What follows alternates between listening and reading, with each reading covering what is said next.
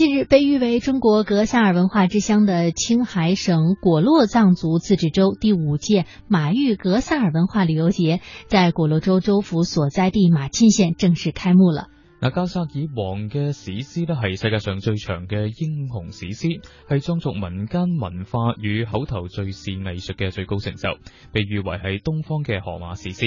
果洛咧系格萨尔文化嘅主要发祥地，被誉为系中国格萨尔文化之乡。马玉格萨尔文化旅游节自二零零二年起已经成功了举办四届，而本届文化旅游节的目的在于宣传果洛独特的文化旅游资源，展示雪域净土秘境果洛中国格萨尔文化之乡的独特魅力。那接下来中国传奇，我们就一起走进格萨尔的世界。我来说。天天火天给人做夏天了，先把天天有，俺总是做不送给马手啥家几家门。年过四十的格萨尔说唱艺人次仁战堆有一双会说话的眼睛，在西藏地区群众艺术曲艺馆现代声光电技术打造的舞台上，他一身黄金战甲，手持马鞭，昂首挺胸，讲到精彩之处，眼珠滴溜溜转，简直就像格萨尔王重临人间。格萨尔王传讲述了。这样一个故事。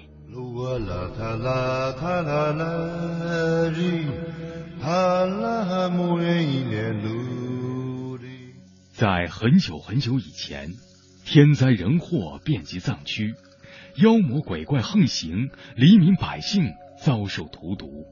大慈大悲的观世音菩萨为了普度众生出苦海，向阿弥陀佛请求派天神之子下凡降魔。神子推巴嘎瓦发愿到藏区做黑头发藏人的君王，也就是格萨尔王。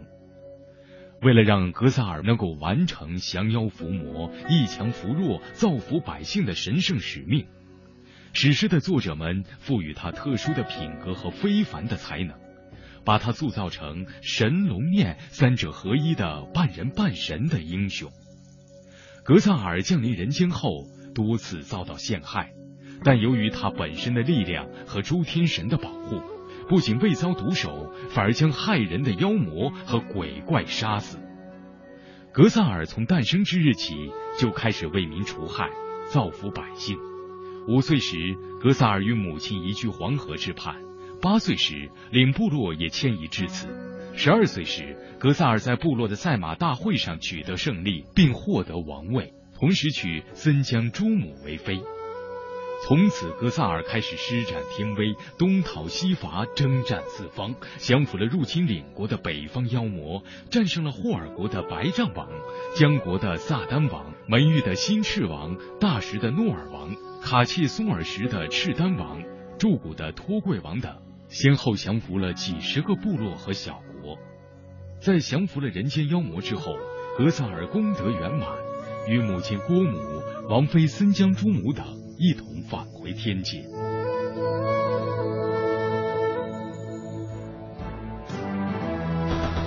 规模宏伟的史诗《格萨尔王传》到此结束。根据不完全统计，它共有一百二十多部，一百多万诗行，两千多万字，其篇幅之长，结构之宏伟，堪称世界史诗之最。它融汇了不同时代藏民族关于历史、社会、自然等很多学科的知识，又被誉为东方的荷马史诗。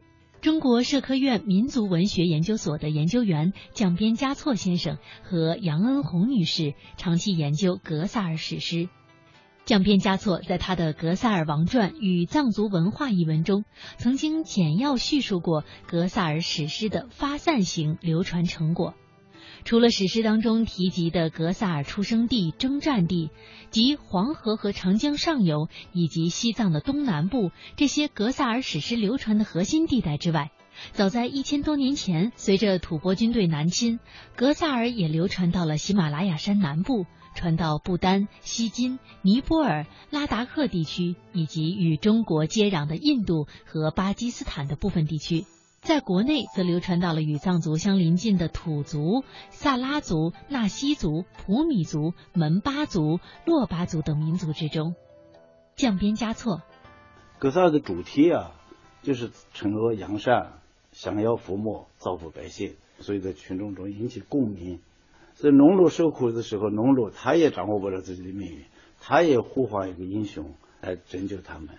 所以格萨尔在群众中流传啊，影响的是很深的。《格萨尔王传》被称为活史诗，而格萨尔说唱艺人便是这部伟大活形态史诗的继承者、传播者和创造者。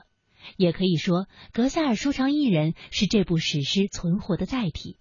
他们以自己充满激情的说唱，给饱经沧桑的民众送去了温暖、慰藉和力量。中国社科院民族文学研究所研究员杨恩红曾经用“真正的民间诗神”来评价格萨尔说唱艺人。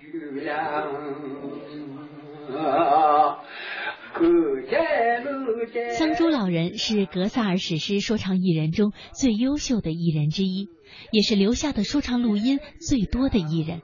他已录音五十四部，磁带长达两千多个小时。桑珠。出生在西藏昌都丁青县的一个贫苦牧民家庭，自幼受到酷爱说唱格萨尔的外祖父的影响。但桑珠自己认为，对他说唱格萨尔产生决定性影响的，是他十一岁那年做的一个梦。在梦中，有天神告诉他如何说唱格萨尔。乡亲们十分敬重桑珠。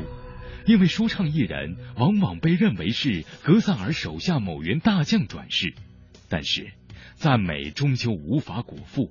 为了生活，他不得不四处流浪，以说唱为生。桑珠的足迹曾遍及西藏的神山圣水，在漫长的说唱生涯中，他的说唱技艺也日臻成熟。在西藏民主改革的日子里，桑珠定居到拉萨墨竹工卡县。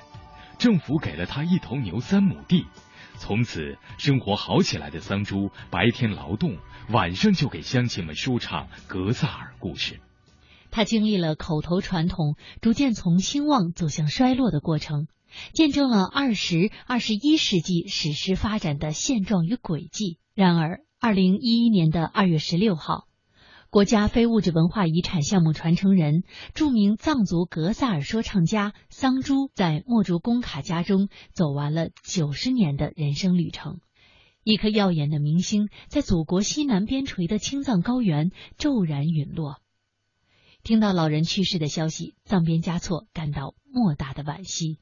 就是扎巴桑珠这些都过世了，我作为工作我也感到很难受。很多东西他们的东西没采录下来。什么叫非物质文化遗产？就是不是看得见的，是不是书面的？格萨尔不是艺人学者用笔写出来的，而是艺人用嘴唱出来的。所以我们说是最典型的活形态的史诗，也是典型的非物质文化遗产。而我们这几十年所做的工作呢，就是记录真理。妈妈的经痛不说话。我什么都听见了，天上的雄鹰不说话，我什么都听见了。